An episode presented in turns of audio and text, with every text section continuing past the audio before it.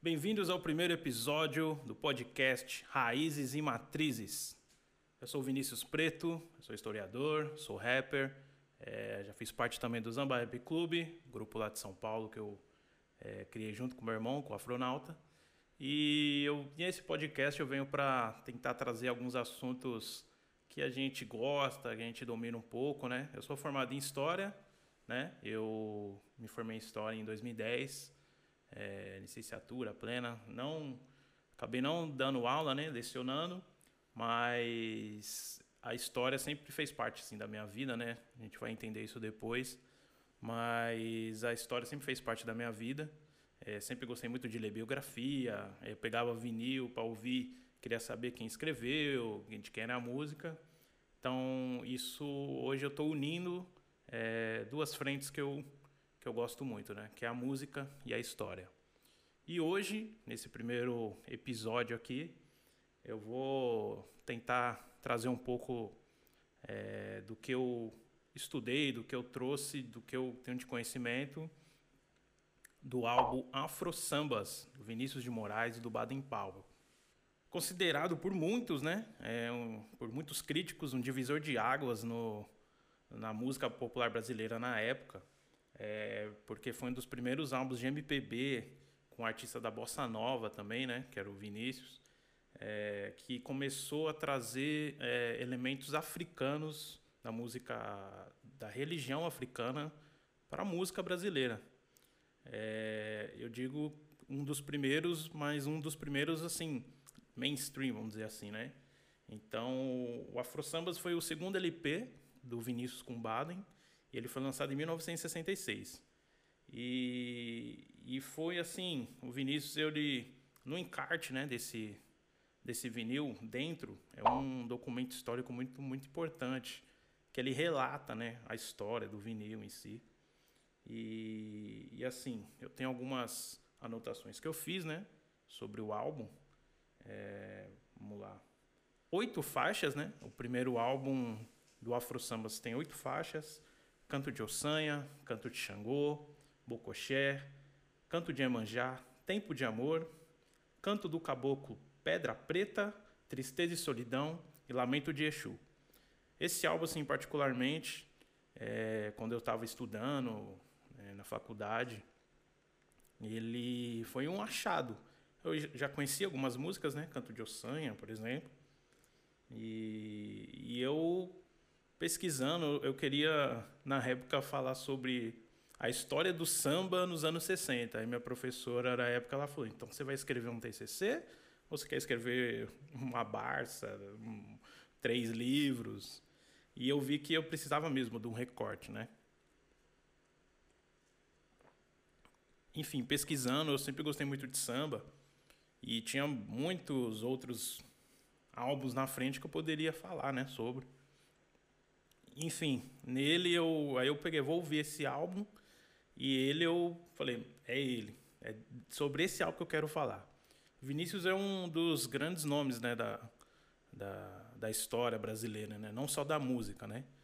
E, e o Baden, é, até o nome, né, Baden Powell, que é uma homenagem a, a militar e tal ele, ele é um dos maiores é, violonistas do mundo, assim, e da nossa história aqui, da, da música brasileira. E nesse álbum, é, eles trouxeram influências de candomblé, de umbanda, que o Baden apresentou para o Vinícius. O Vinícius relata que em 65 ele foi para para Bahia e ele conheceu de perto a religião, né? o candomblé e, e a umbanda também. E lá ele, ele recebeu do Baden um, um vinil com cantos, né, cantigas de, de umbanda, de candomblé. E ali ele, ele viu que era uma coisa que ele nunca tinha escutado, a não ser em terreiros e, e na religião. Então ele decidiu, junto com o Baden, criar o Afro Sambas. Tem uma, uma passagem nesse documento que, ele, que o Vinícius diz assim: Essas antenas que o Baden tem ligada à Bahia, e em última instância para a África, permitiram-lhe realizar um novo sincretismo.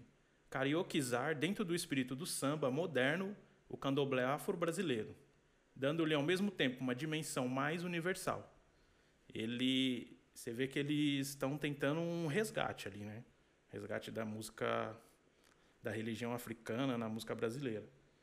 E, e isso é um dos motivos desse podcast chamar Raízes e Matrizes, para a gente não esquecer é, das nossas raízes mesmo, né? Do que veio antes da gente, do que a gente procura se informar, do que chega para a gente, que nem muita coisa a gente acha que é nova, mas já está aí há 50, 70 anos, né?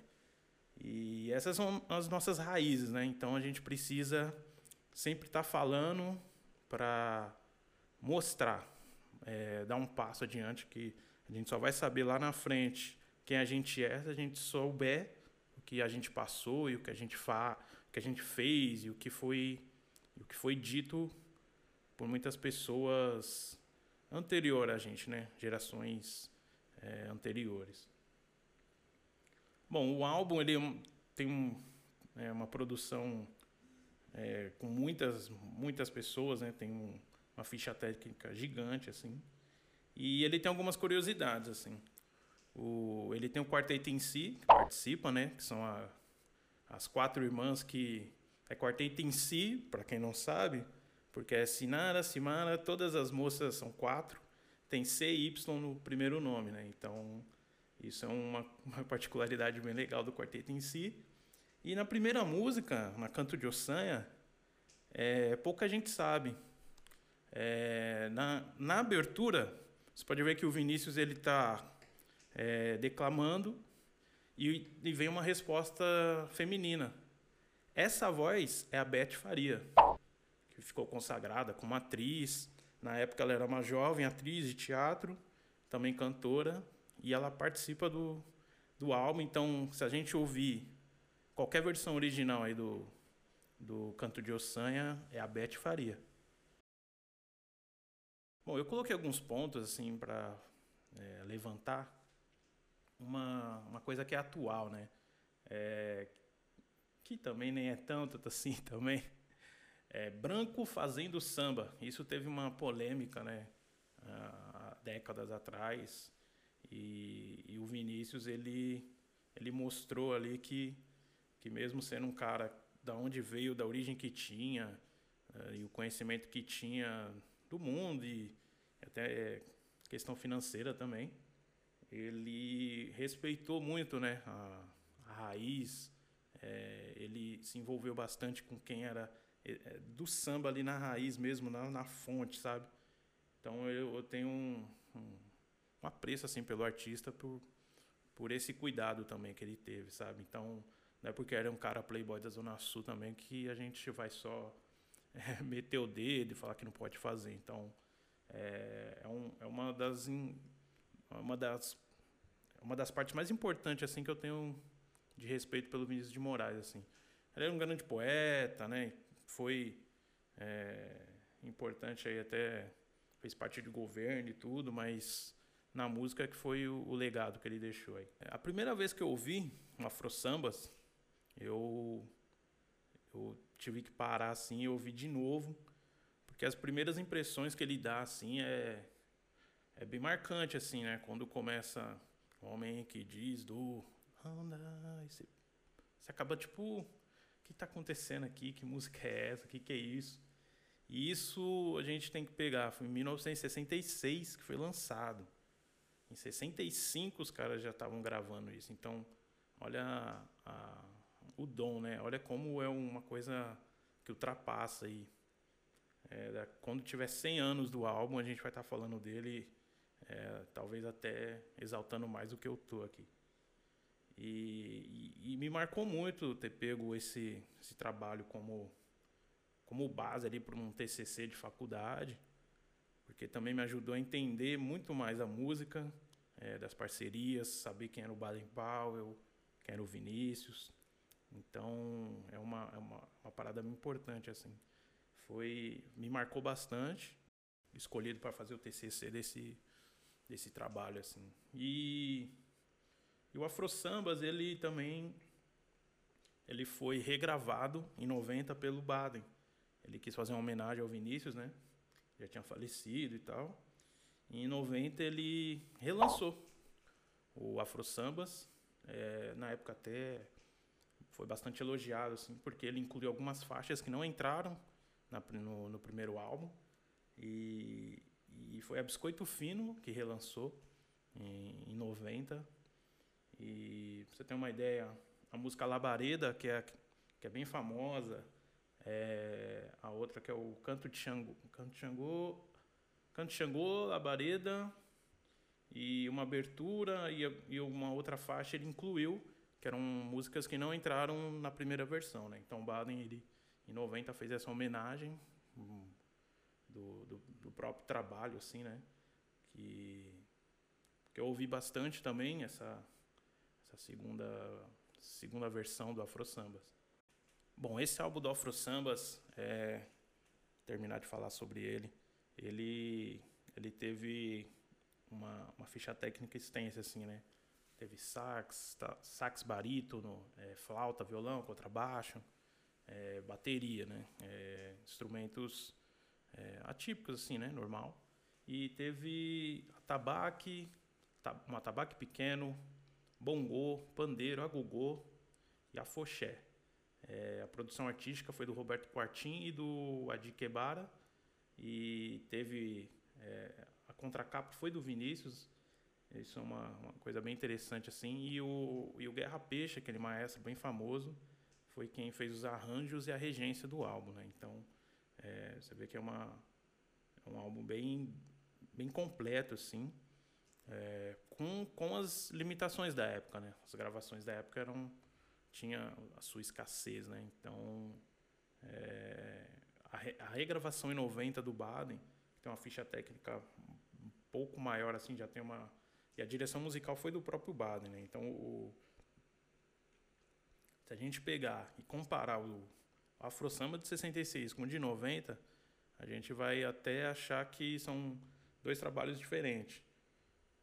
O Baden ele canta de uma outra forma, é, já, ele canta, ele gosta de cantar tocando, né? É uma particularidade que o Baden tinha, né? E, então foi bem diferente assim a gravação. É, e até a qualidade, né? Já em 90 a gente já tinha equipamentos melhores para gravar, né? Então já, já melhorou muito a produção. Bom, eu dissertei um pouco sobre o Afro Sambas aqui, né? É, nesse primeiro episódio do podcast aqui. É, espero que estejam curtindo aí a dissertação sobre um, um trabalho que, que me marcou bastante. Eu creio que muito mais pessoas precisam ouvir e saber sobre ele, né? Então eu, eu tenho algumas sugestões de, de música é, também nova ou da época, assim. Tem uma música do Max de Castro que chama Afro Samba também. E, é, e já é uma, um samba bem moderno, quase não é samba a música. Então é, uma, é uma, um contraponto né, do que é o Afro Sambas. O Afro Sambas, ele é, no nome, ele, é, ele já mostra o que é. Ele trouxe a, a África para o samba um, introduzindo na, na MPB, na música popular brasileira, é, com um artista da bossa nova, né? Então isso foi bem importante assim de para a música brasileira, assim, foi um marco, quebrou barreiras in, in, imensas assim que tinha. Hoje a gente ainda fala, né, de é, de preconceito sobre religiões de matriz africana, né? Então eu acho que o o Afro Sambas ele foi um, tapa aí na cara de muita gente aí na época. E até hoje eu creio que ele é um marco, né? Então, o Afro Sambas, ele ele é um álbum que eu tenho grande paixão assim, eu indico aí para todo mundo, certo? Bom, quero agradecer quem está ouvindo aí o podcast, quem está assistindo aí, certo? Eu sou o Vinícius Preto, esse é o primeiro podcast, o primeiro episódio do Raízes e Matrizes com a produção da Coisa de Preto Produções, certo? A nossa produtora aqui, João de Deus, Tainá, Arthur e eu, Vinícius Preto. Espero que vocês tenham curtido. Até mais aí.